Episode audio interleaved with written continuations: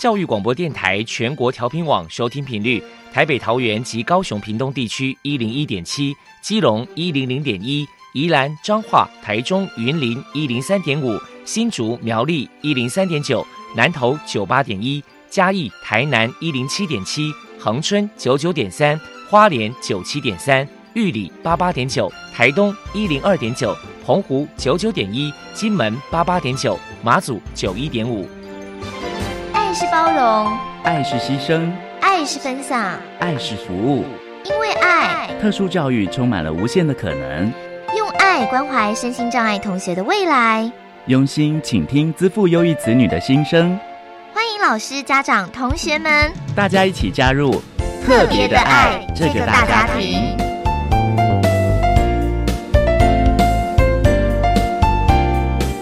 本节目由教育部学生事务及特殊教育司指导，国立教育广播电台监制，欢迎收听。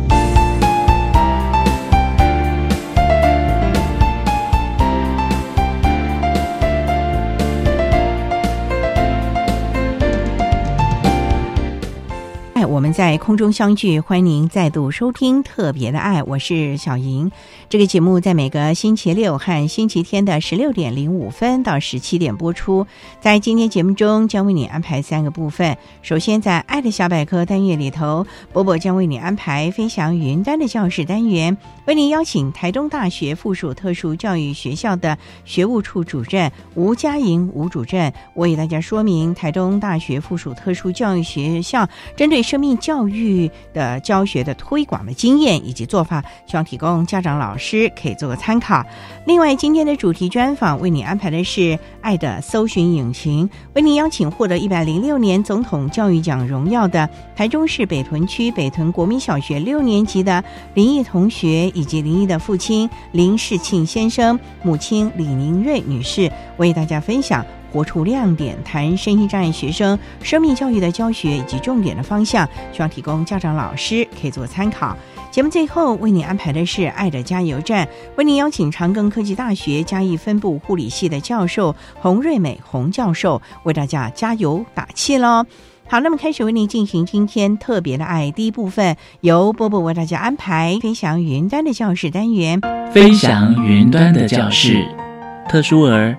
是落难人间的小天使，老师必须要拥有爱的特异功能，才能够解读与引导特殊儿。教师是特殊教育非常重要的一环，我们邀请相关的老师分享教学技巧、班级经营、亲师互动等等的经验，提供给教师们参考运用哦。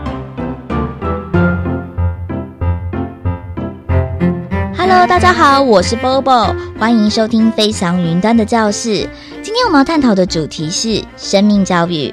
我们特地请到了台东大学附属特殊教育学校的学务处主任吴佳莹小姐来跟大家分享生命教育的推广成果。首先，我们先请吴主任来谈一谈学校这边推广生命教育大概有多久的时间，还有目前实施的成效如何呢？学校是大概从一百零三年的时候开始参与一些相关的活动，然后自己也有办。那到现在大概就是三四年了。那学生在这个活动中都还蛮开心。那有时候其实也会收到一些家长或是老师的回馈。那其实觉得整个办理下来到目前，其实这个成效应该是算还不错的。接下来我们就请吴主任说明一下，为了推广生命教育，学校在课程安排上有什么样的特色？还有曾经举办过哪一些活动呢？因为我们学校是从国小，然后国中到高职，就是都有班级。那其实，在这三个年段的班级，老师在课程准备上，其实都会融入就是跟生命教育相关的观念在课程里面。然后就希望他们可以做中学啊，然后或是透过活动去了解相关的观念。甚至在高职部的部分，都有一些课程，像是生命教育课或是生命服务课程。那生命服务课程里面，他会提到就是关于小孩、幼儿的照顾，或是老人，然后宠物。那甚至也会提到一些生命礼仪的部分。活动的话，因为学校还蛮幸运的，因为我们是国教署。管辖的学校，那其实，在过去国教署他也办了蛮多相关的活动，那就曾经就是让全国特教学校一起参加，像是到台北，就是做生命体验，是到呃木大动物园去看熊猫、看猿仔。然后也有曾经到过台中市，然后就是跟一般的高中职学生做互动，然后他们去看了纸熊猫，然后也有针对一起去玩一些相关的活动，然后有到新竹去体验米粉啊，然后或是像那次还有做昂古柜，然后超贵的一些 DIY。那在校内的话，我们曾经有办过让小朋友体验妈妈的辛苦，所以就让每个小朋友身上都放一颗皮球，然后不会怕气球就放气球，然后就请他们就这样放一整天，然后让他们去体验说，身为一个母亲就是怀孕的人，然后她的不便还有她的感觉。然后也曾经邀请过台东县的关怀生命协会，然后让他们到学校来跟我们分享动物保护的观念。那平常其实每个月学校都会办品德跟法治教育的宣导，那它是全校性的，所以其实这部分的活动都还蛮多的。那至少就是每个月都有一次大型的宣导。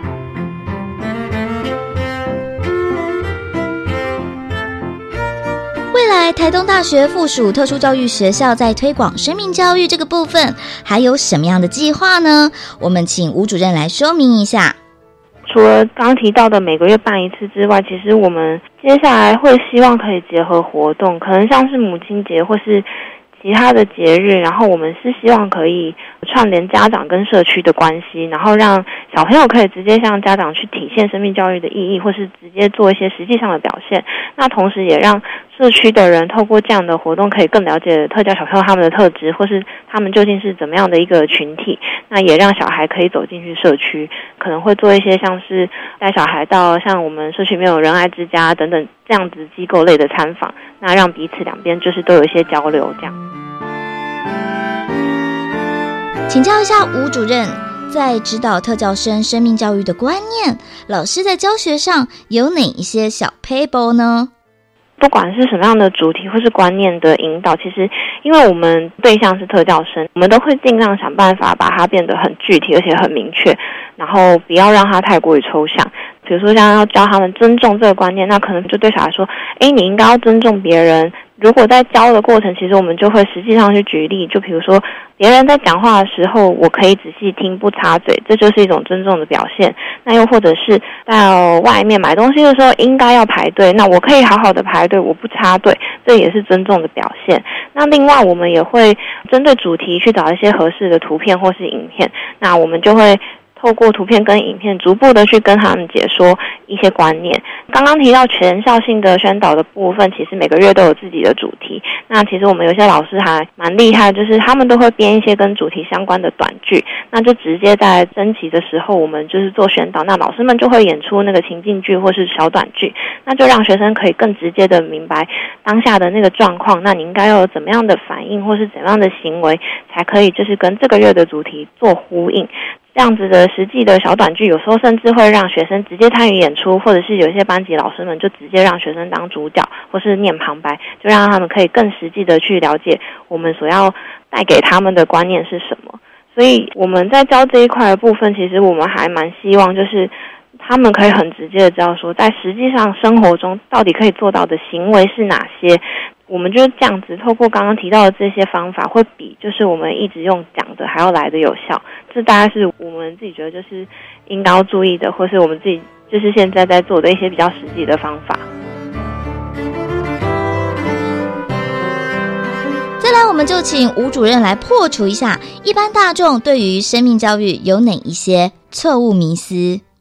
可能大家一开始听到都会觉得这样的课程是是非常的浪费时间。那如果家里有小孩是只是一般生，那可能他们也会觉得说这样的课程好像没什么用，然后是不是就拿来考试跟上课，还对他们之后升学啊，或是他们之后的出路会比较有用一点。那也有人会觉得说，对特教生讲这些事是对牛弹琴，或是可能只是传过水无痕，没有实际上的效益。可是其实。生命教育它包含的范围非常的广泛，呃，其实有时候我们也会跟小孩提到说，就像是呃我们人的出生啊，还有到后来就是生老病死，人也会死亡。那有一些人也会觉得说，为什么要告诉他们死亡这种感觉好像比较负面啊，或者是他们也有人会觉得就是很触眉头的这样的讯息。可是其实生老病死它就是人之常情。那其实我们要教学生之前，我们事前的课前的准备，其实对老师来讲也是一个在教育的过程。那我们还是要让他们知道，说总有一天，就是小孩会离开很熟悉的学校，离开这个舒适圈。那其实他周围他的家人，有一天也还是会离他们而去。那所以我们是觉得，就是透过这些观念，就是可以让他们知道说，这些必经的过程之中，到最后有可能就是他必须要一个人去面对很多之前有人帮助他的事情。当他只有他自己的时候，他应该要怎么做？因为我们都很期待我们的小孩，他最后离开学校之后，他是有一个独立生活的技能。然后我们觉得这是一个非常重要的事情。那其实透过这样的课程，我们就可以带给他。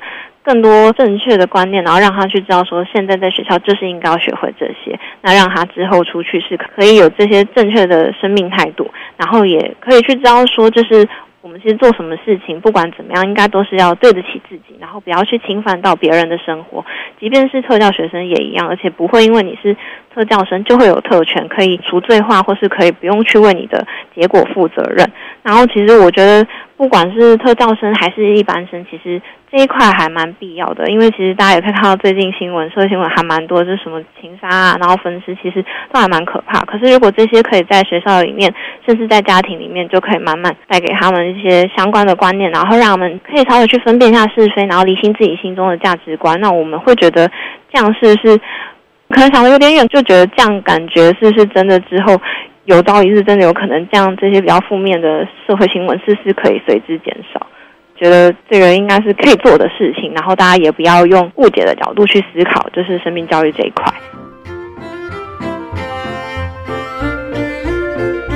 最后，再传达生命教育的观念，吴主任还有什么样的想法呢？生命教育如果是在特教生的部分，像在我们学校或是其他资源班或特教班，其实。还是像刚刚提到，就是对很多人来讲，可能他们觉得听起来就是这有点荒谬，或者是觉得这有点无稽之谈。那确实对我们来讲，其实它实际操作起来需要非常长的时间。有些时候我们在做一开始，可能也会质疑说这效果到底是如何。可是当时间轴拉长，那这长度可能是一年，甚至三年，甚至是更多的时候，开始看到小孩子成效在小孩子的身上。展现的时候，其实你会知道说，我们做这个事情它还是有用的，而且它真的可以在学生身上发挥一些效果。就像刚刚前面有提到，我们会希望办一些活动，可以结合家长、社区，甚至是社会，然后跟学校全部一起串联，然后会希望透过这样的做法，让环境变得友善一些。那我相信我们的特教学生，他们也可以感受得到。如果真的可以这样子做的话，那势必。不管是对大人还是对家长，都会有更多的成就感。那看到小孩这样子有所成长，而且是一直往正向的部分走的话，其实不管大人小孩都会很开心，对整个社会的氛围都会有比较加分的作用。那这是我们最后一点点想法。谢谢台东大学附属特殊教育学校的学务处主任吴佳莹小姐接受我们的访问。现在，我们就把节目现场交还给主持人小莹。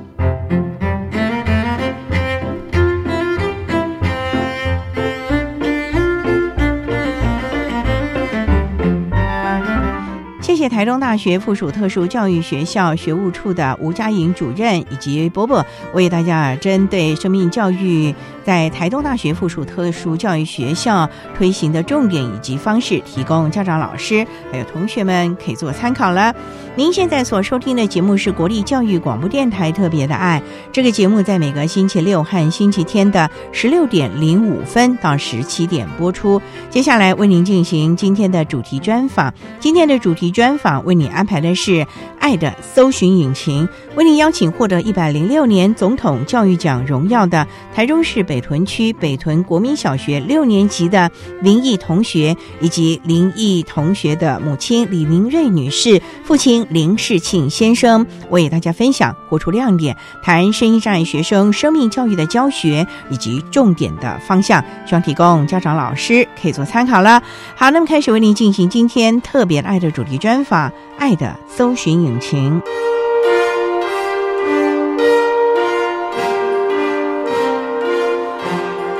爱的搜寻引擎。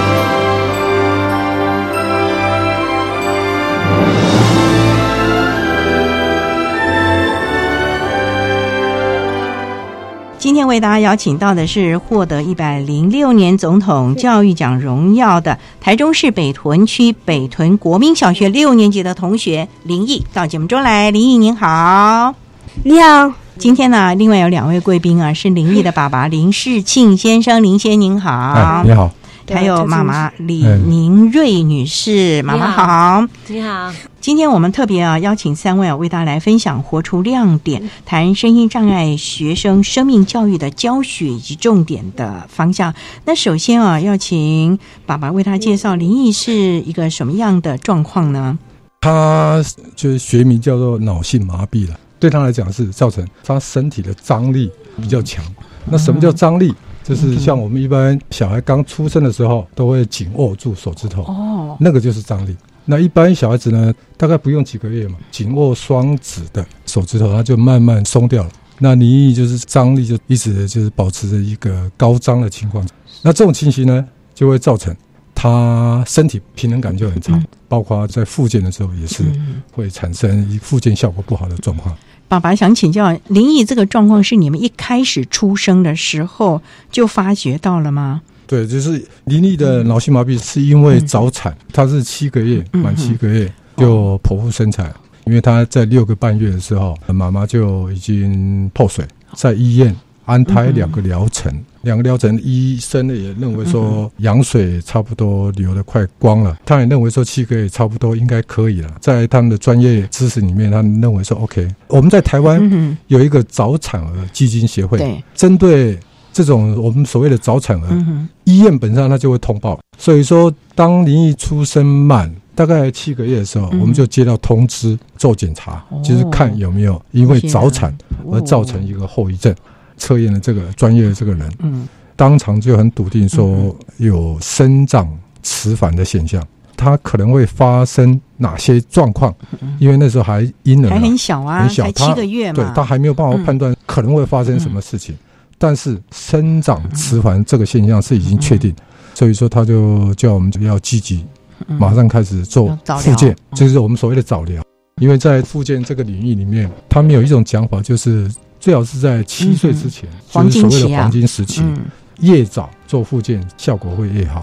所以就开始做相关的对复健了啊好，那我们稍待啊，再请获得一百零六年总统教育奖荣耀的台中市北屯区北屯国民小学六年级的林毅同学，还有林毅的爸爸林世庆先生、妈妈李宁瑞女士啊，再为大家分享活出亮点，谈特教生生命教育的教学及重点的方向。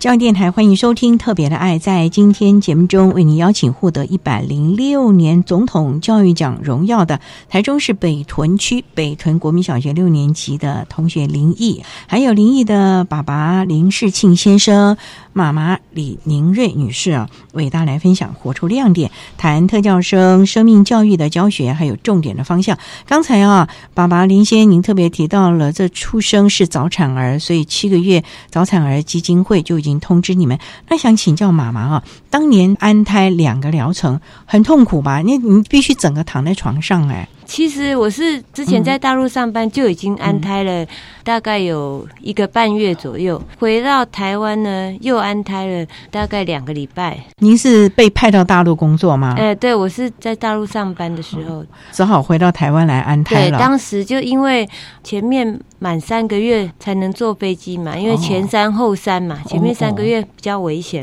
所以我也不敢回来，就只好在大陆安胎，安到满四个月，我才坐飞机回台湾。哇，那很辛苦哦。对，后来生下来孩子，早产儿基金会告诉你们，孩子可能有生长比较慢这样的状况。你身为妈妈的，你什么样的个感觉呢？当时是。遇到了啦，但是我们也只能够尽量配合早产基金做一些检查，比如说他会做一些核磁共振的检查，还有听力的检查、视力的检查，然后定期追踪。后面告诉我们要配合做复健，既然遇到了，只能去接受它。当时也是只能这样子想啦，但。本来是很怕他的头脑会会受到影响、智力啊，对对，因为做核磁共振的时候，医生有说有可能脑神经有受伤。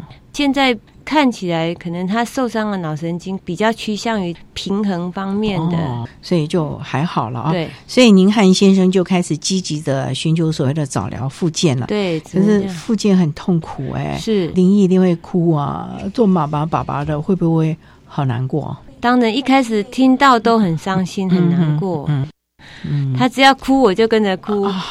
因为后来我就去大陆上班嘛，就剩下林毅跟爸爸在台湾嘛，所以我每次透过视讯跟林毅见面的时候，都好想抱抱他、亲亲他。可是呢，又没有办法，对，因为工作的要求。对对，爸爸想请教，那个时候妈妈因为工作到大陆去了，那你就一个人带着。林毅开始做相关复健，碰到问题啦，就正面去面对它吧。到现在为止，蛮多人说啊，这个我很辛苦啊啊。那个时候是一个人身兼父职跟母职，在体力上面的确是有一点累。不过我认为，在我的感觉啊，其实我也习惯了，变成是我生活的一部分。所以，我们这个所谓累是体力累，但是心实际上也还好。哦，因为实际上在带灵异的过程当中啊，看到这就是很一副很活泼的样子。那这个活泼呢，现在坐在这边，你叫他不要发出噪音，他就是不听话。这个就是负面。那可是正面的呢，就是因为蛮活泼，所以实际上就会给你在生活当中制造一些乐趣啊乐趣。在我的看法，从他开始怀孕了到目前为止啊，我还是认为说啊，这个灵异啊，他是老天爷啊特别赏识。的一个礼物啊，我到目前还是这么认为。嗯，因为跟你们夫妻有了不同的体会了啊。是，好，那我们稍待啊，再请获得一百零六年总统教育奖的台中市北屯区北屯国民小学六年级的同学林毅，还有林毅的父亲林世庆先生、母亲李宁瑞女士啊，再为大家分享活出亮点，谈特教生生命教育的教学以及重点的方向。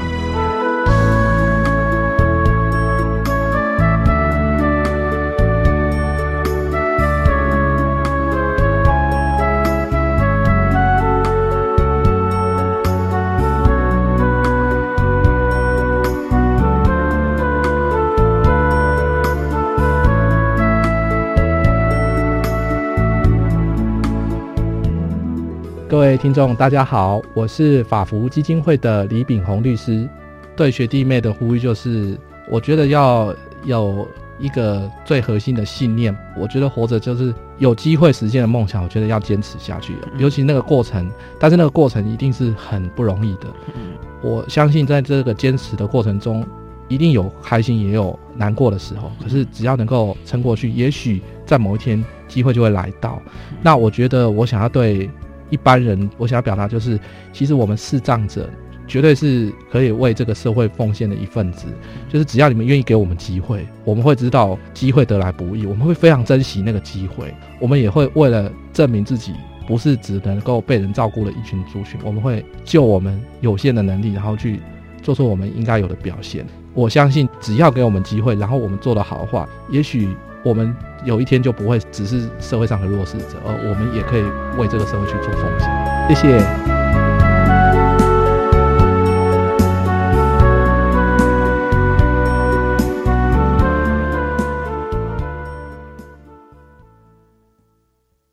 新闻快报：疾管署表示，长病毒已经进入流行季，请家中有五岁以下幼儿的家长特别注意。老公，你听到没？新闻说哦，说特别是家中有感染肠病毒的幼儿，出现嗜睡、手脚无力、持续呕吐、抽搐等重症前兆病征，要迅速送医治疗。哎，那你刚回来有没有先洗手？如果没有，我可是不准你抱 baby 哦。是，老婆大人。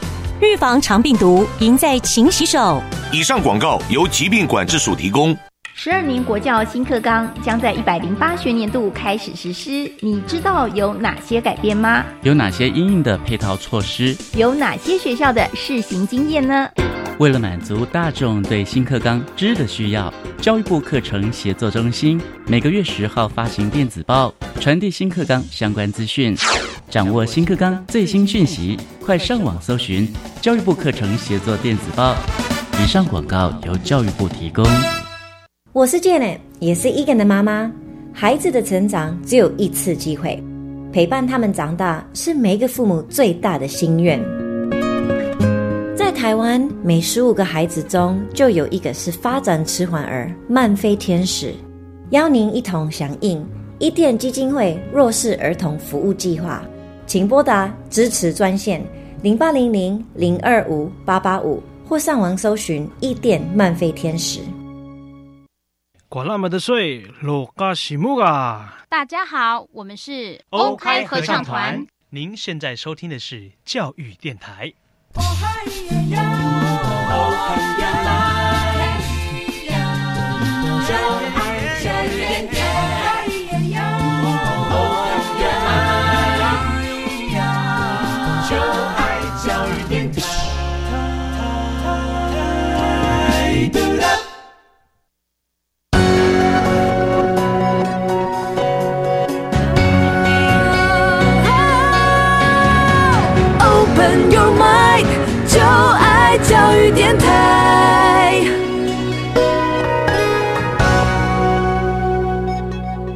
教育电台欢迎收听《特别的爱》这个节目，是在每个星期六和星期天的十六点零五分到十七点播出。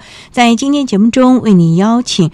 获得一百零六年总统教育奖荣耀的台中市北屯区北屯国民小学六年级的同学林毅林同学呢，在为大家分享他的生命历程。当然，我们现场呢还有林毅的父亲林世庆先生呢，还有母亲李宁瑞女士啊，为大家来分享活出亮点，谈特教生生命教育的教学还有重点的方向啊。那想请教爸爸啊，像林毅这样子做相关的早疗啊，大大概做到了几岁呢？今年他已经快十二岁了嘛。从他满七个月就开始做嘛，一直做到现在吗？对，做到现在，我已经跟他的脑性麻痹奋战了十二年了。那现在目前从外表，从他的身体状况看起来啊，总结一句话：一事无成啊！一事无成，为什么说？就是说，在附件上面，虽然我们是很早就介入，而且我自认为说我已经尽量了。在生活当中能够能够播出来，能帮他做复健，也尽量了。那为什么会造成他复健的效果会不好？为什么？因为每个脑性麻痹的小孩，他所呈现出来在外表身体的状况都不太一样。就像林毅，他读一个特教幼稚园，他同班同学，诶，很多年纪跟他一样，也是小班进去，有些也是跟他一样啊，就从练习爬开始。一两个啊，到大班快毕业的时候，他已经可以走路了。同样啊，复健老师都是很尽力帮这些小孩子做复健，包括我的介入，我相信我大概绝对不会比他们这些脑性麻痹的家长在家里做的复健还少。我自认为我，你大概除了睡觉、吃饭，大概剩下时间都是帮他按摩啊，帮他做一些复健了。诶，倒也不至于说眼睛睁开就在帮他做复健了，就是一天都是大概至少有两三个小时，至少都有嗯。林毅的复健效果为什么会比较差？这个哈，就是因为他的张力。我们讲说他脑性麻痹，要呈现出来一些张力。他这个张力又跟其他小孩子啊完全不一样哦。他呈现出来啊，他的那个形啊不定量又不定型。这个量就是他张力的量。他有时候哎，张力就会比较舒缓。当他比较舒缓的时候，哎，你可以发觉，就是你只要帮他努力做一些复健，持续个半个月。你就很明显看得出来啊，有进步啊！而当然，这一点点的进步，有时候对我来讲是一个很大的鼓励，就认为说 OK，看到希望了。可是就是很不幸，就是说他这个张力有时候他就突然就会增加。那这个张力一强起来，包括他的形，就是他第二个很特别状况，就是因为张力所呈现出在他身体的外表，它的形状又又不太一样。就像他现在目前，你看他两手，他可以往前伸，可是呢，有时候他的左手就会往后，左手他就没有办法那往前伸，造成他只能单手来操作。甚至他的右手，你看他右手就会收起来，他没办法去伸直。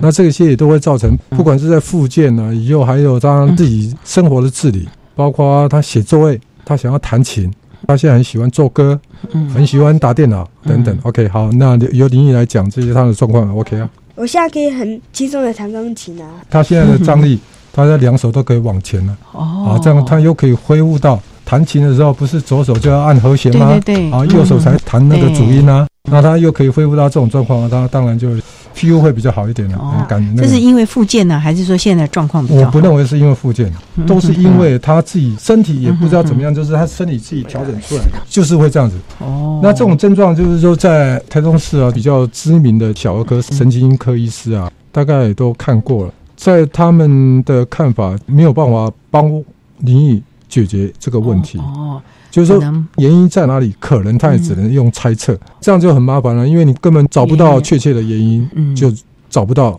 解决的办法。像我帮他做复健十二年了嘛，我的看法是哈，对林毅来讲呢，他这个病症呢是没有办法透过我们所谓正常的物理复健达到一般人手脚可以行动的那那种状态。我大概蛮确定的。当然，我认为说。他能够做的哈，也许就是靠药物。他们药物就是打针的，就是打肉骨杆菌。当然，有些人是因为美容打肉骨杆菌，肉骨杆菌对他的这个张力，它也有舒缓的作用。一般来讲，就是他大概是四个月打一次的，因为打下去之后，你没有打过？他大概是有啊，他都打了四五年了啊。那你觉得有效果吗？打的时候有，就是针对他那个张力比较强的部位，因为他是用局部性，比方说身体哪一个部位，哎，你可能是张力。比较强，它会影响到你正常的手脚的功能，他就打那个部位。但是这种肋骨杆菌它有时效性，啊，就是四个月之后，他就必须要再重新打一次。对您来讲，一次就是打六针，打下去就特别痛，每次要打的时候都是呼天喊地啊。现在没有打了，有时候我经过那个医院呢，他就有警觉性，好不好？我们要是去哪里？您你以为又要去打针吗？对 对对，好害怕哦，很痛是不是？现在轮到我来讲话了。好，好吧，你讲吧。打那个针会不会很痛呢？会呀，那个好尖哦。哼，就哭哦。每次要打多久？打完就不痛了吧？这十分钟了。所以其实还是有好处了啊。啊，这个是林毅做音乐的声音啊。好，我们稍待啊，再请获得我们一百零六年总统教育奖荣耀的台中市北屯区北屯国民小学六年级的同学林毅，还有林毅的妈妈林明瑞女士，还有父亲林世庆先生，再为大家分享活出亮点，谈特教生生命教育的教学以及重点的方向。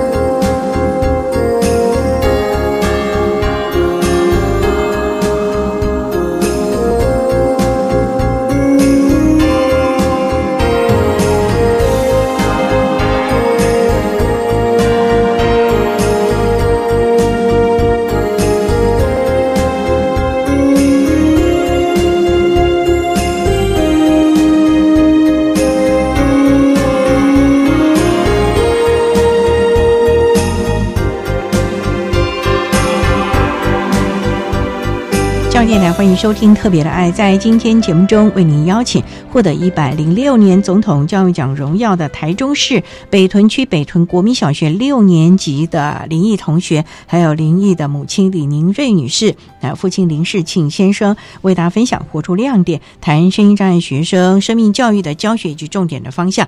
刚才啊，爸爸您说这几年来帮他做的复健呢，好像效果没有很好，其实也很心疼孩子。那我也想请教的，就是因为林毅啊，他非常的活泼，而且我还听了他所做的音乐啊等等的，嗯你们会很在乎他在学校的成绩的表现吗？Roll on to the next one。那林毅刚刚已经帮我回答了。您问的问题就是有牵涉到，就是我们对小孩子的教育对成绩的看法，这个算是一个大灾问了啊。嗯就是说，因为这个牵涉到我们所谓的怎么样教育小孩的问题啊。当然，这一点是每一个人教育的方式跟看法都不太一样。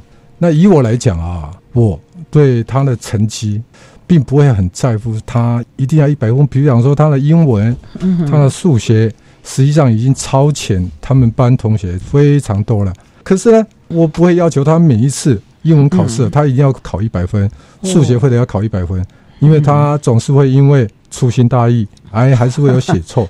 那这个写错，其实我是认为不不必在乎，因为粗心大意而造成。嗯他可能哎考一百分啊，可能错一题，可能错两题，甚至错三题、都有可能。我在乎的是他是不是在那个科目上面，他实际上嗯学到了什么。因为他学到什么东西，我们做家长最清楚。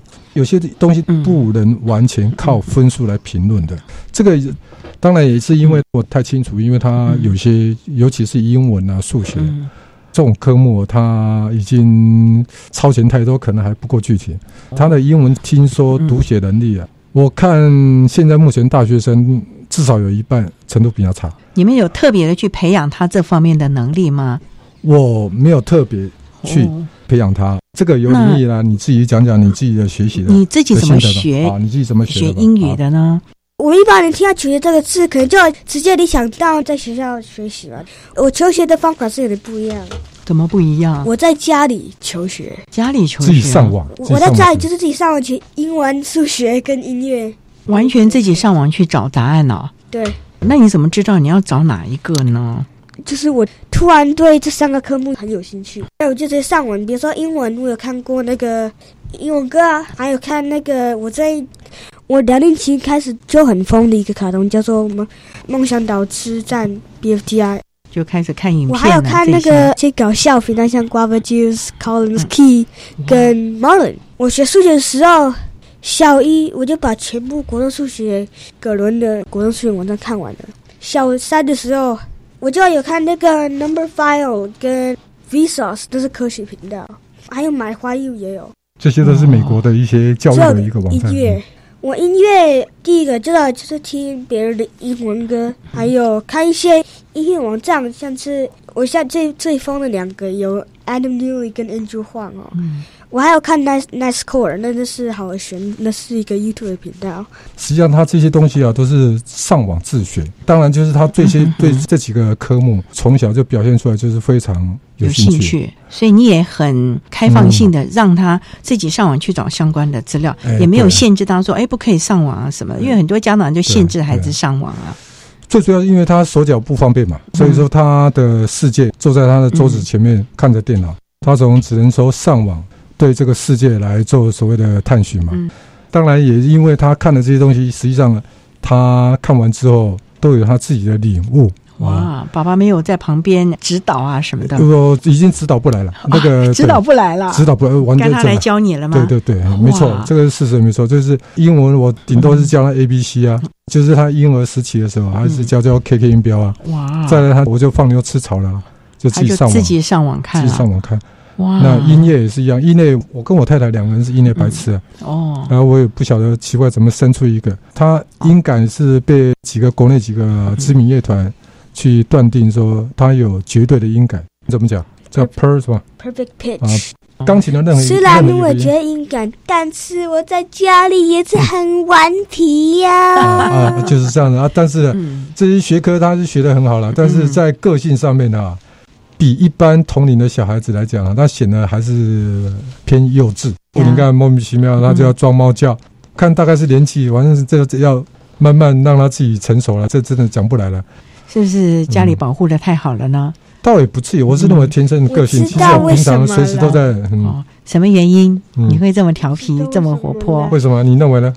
因为哦，我的爸爸对我比较严，但是我的妈妈对我比较放松一点，嗯所以我比较喜欢我的妈妈。因为其实林毅他行动不方便，所以他很少跟同年龄的小孩子一起在外面玩，嗯。所以他一下课他就是在家里。有些小朋友同年龄一起玩，比较容易互相切磋、互相进步。但是因为他没有办法跟同年龄的小孩子一起嗯玩，所以互动的机会比较少，哦。所以相对的他就可能会比较偏向于跟大人的互动比较多。哦。所以他有时候讲话，你会看他很成熟，大人的口吻，但是有时候又很幼稚，嗯因为他漏掉中间这一层。这妈妈真的好像比较疼他哦。因为毕竟我在大陆上班那么久，两个月才回来一次，所以我对他我是真的，当然啦是很宠他啦，嗯但是怎么讲嘞，舍不不得骂他。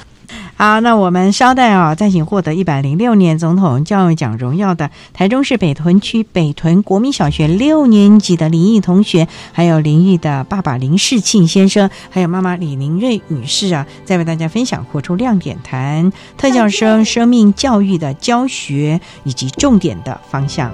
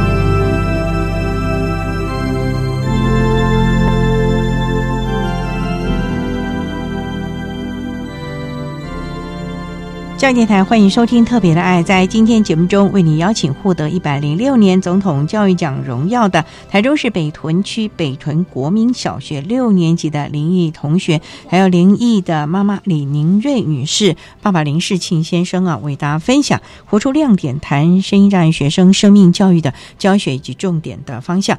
那刚才啊，妈妈你特别说，因为你在大陆两个月才能回来一趟，所以您目前还在大陆工作咯。哦，没有，我前年回来了。哦对，因为毕竟林毅越来越大，他有很多童年生活、错过了，我也觉得有一种遗憾在心里啊，所以还是要回来。而且他慢慢长大了，我也希望能够跟他多一点接触、亲近他。那你是公司转回来还是请调回来？应该算是留职停薪吧，本来是在大陆什么地区工作？在珠海市、中山市这附近。那是一个什么样的产业呢？我们是在制鞋业，所以您在那个公司也很多年了。十一年、十二年了。哇，那公司还可以让你留职停薪啊？公司也了解林毅的状况。当时林毅在我回来的那个月，刚好张力很强，张力强到连坐都没有办法坐，每天只能躺在床上。看到他，你就觉得很可怜，而且他有时候张力强，就是手脚会痉挛。然后会哭。当时我们本来有考虑开刀的途径，但毕竟开刀会有很多后遗症，后遗症所以还在评估。所以我先请假回来，跟我先生商量看看怎么样度过这个难关。后面当然透过看医生，慢慢吃药，现在比较好了。但是因为毕竟这个家里事情也比较多，所以我就先选择留在台湾。我也跟公司讲了，适当的时机 OK，我会打电话回公司，公司再帮我安排适当的职位继续上班。所以目前就是两个人专职来照顾孩子了。对，好，那你们的教养态度，除了刚才提到了，不会特别在意他的分数。而且呢，都让他自主学习，自己上网。其他呢，我看他这么的活泼，是你们让他觉得很乐观，还是我觉得爸爸好乐观呢？我乐观，我们所谓正面思考嘛，往前看呢，陪着他一起。对，对于林毅得到了总统教育奖，你们有些什么样的感受呢？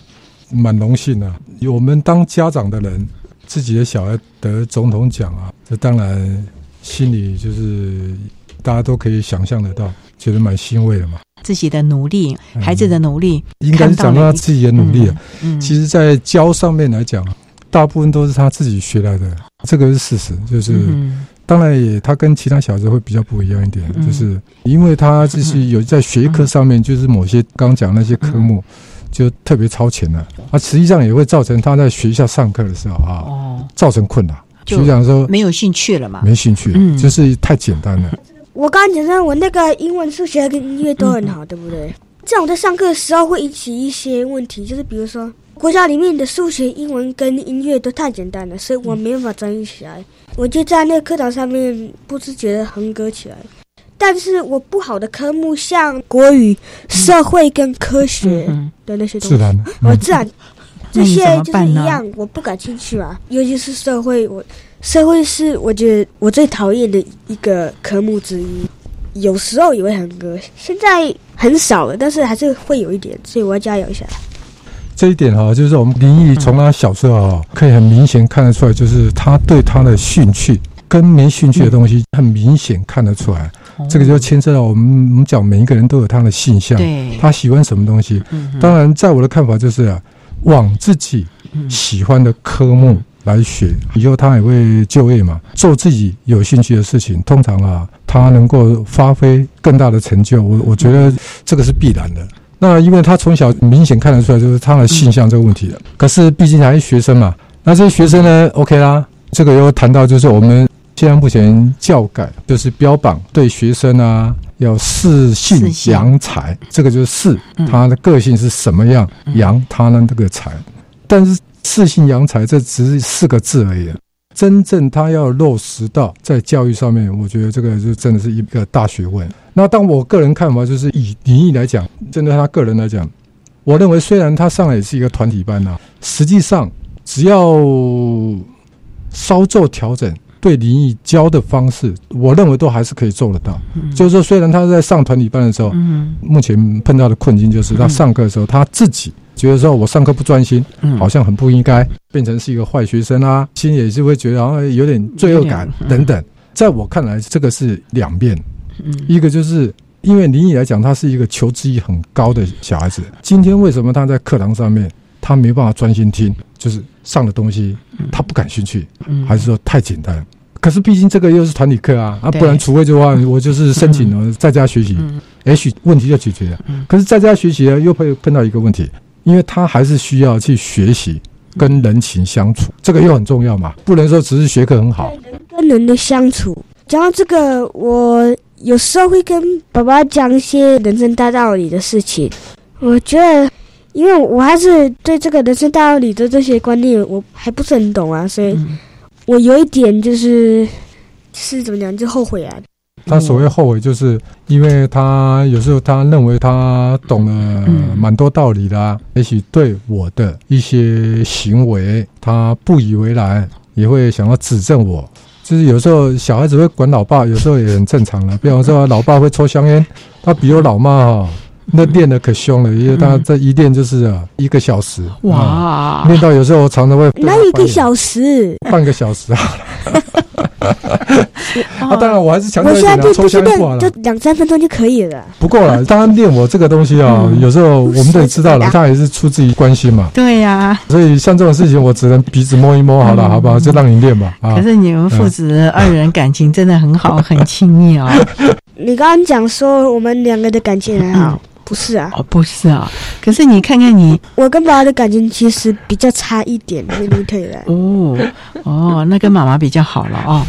可是你刚刚还爬在爸爸的手上啊，还跟爸爸塞奶啊。OK，这个只是一个撒娇动作，但是在平常上面，我其实觉得我跟妈妈的感情比较好。不过爸爸妈妈都是很爱你的啊。不过呢，我们今天啊看到了这样的一个和乐的一个状况，也看到这么聪明可爱的林毅啊，真的啊，我们有一些障碍或者是不足的地方，其实不必那么的在意。重点就是你怎么样的活出快乐，就像林毅这样子，学到了自己想要学到的知识资讯，自己快乐的悠游在这个地方，可以借由音乐啊，借由他所知道的英文呐、在世界各地呢去了解相关的资讯，其实也是非常棒的。每个人都有他自己的长才了啊。好，那我们今天也非常的谢谢获得一百零六年总统教育奖荣耀的台中市北屯区北屯国民小学六年级的同学林毅，林毅，谢谢你哦。再见，拜拜，各位再见，拜拜，Let's d 也谢谢林毅的爸爸林世庆先生，谢谢你林先生，谢谢，也谢谢妈妈李林瑞女士，谢谢，谢谢谢谢。OK，我们下次同一时间等一下空中再会。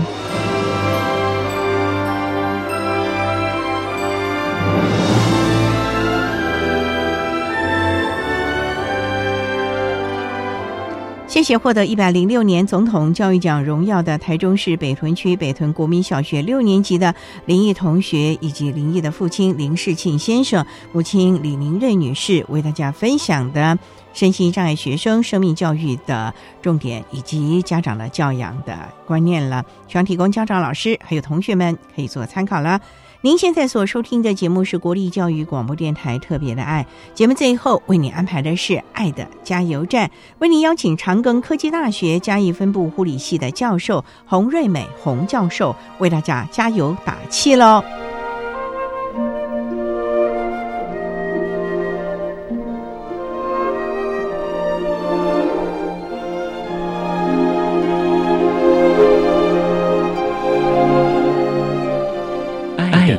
加油站。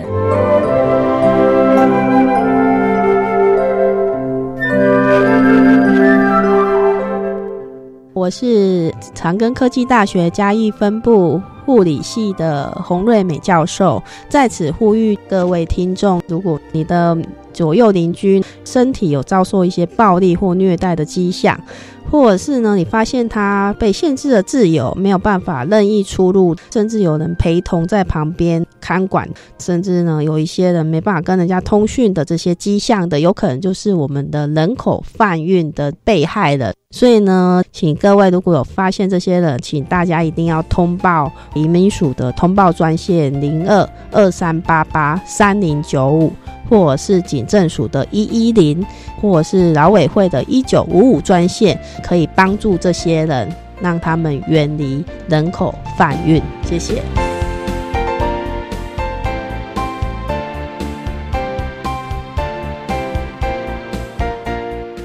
今天节目就为您进行到这了，感谢您的收听。在下个星期节目中，为您邀请国立中心大学附属台中高级农业职业学校辅导室的主任郑淑君郑辅导主任，为大家说明教他保护自己的观念，谈声音障碍学生性别平等教育的教学重点以及防患未然之道，希望提供家长、老师还有同学们可以做个参考啦。感谢您的收听，也欢迎您在下个星期六十六点零五分再度收听特别的爱。我们下周见了，拜拜。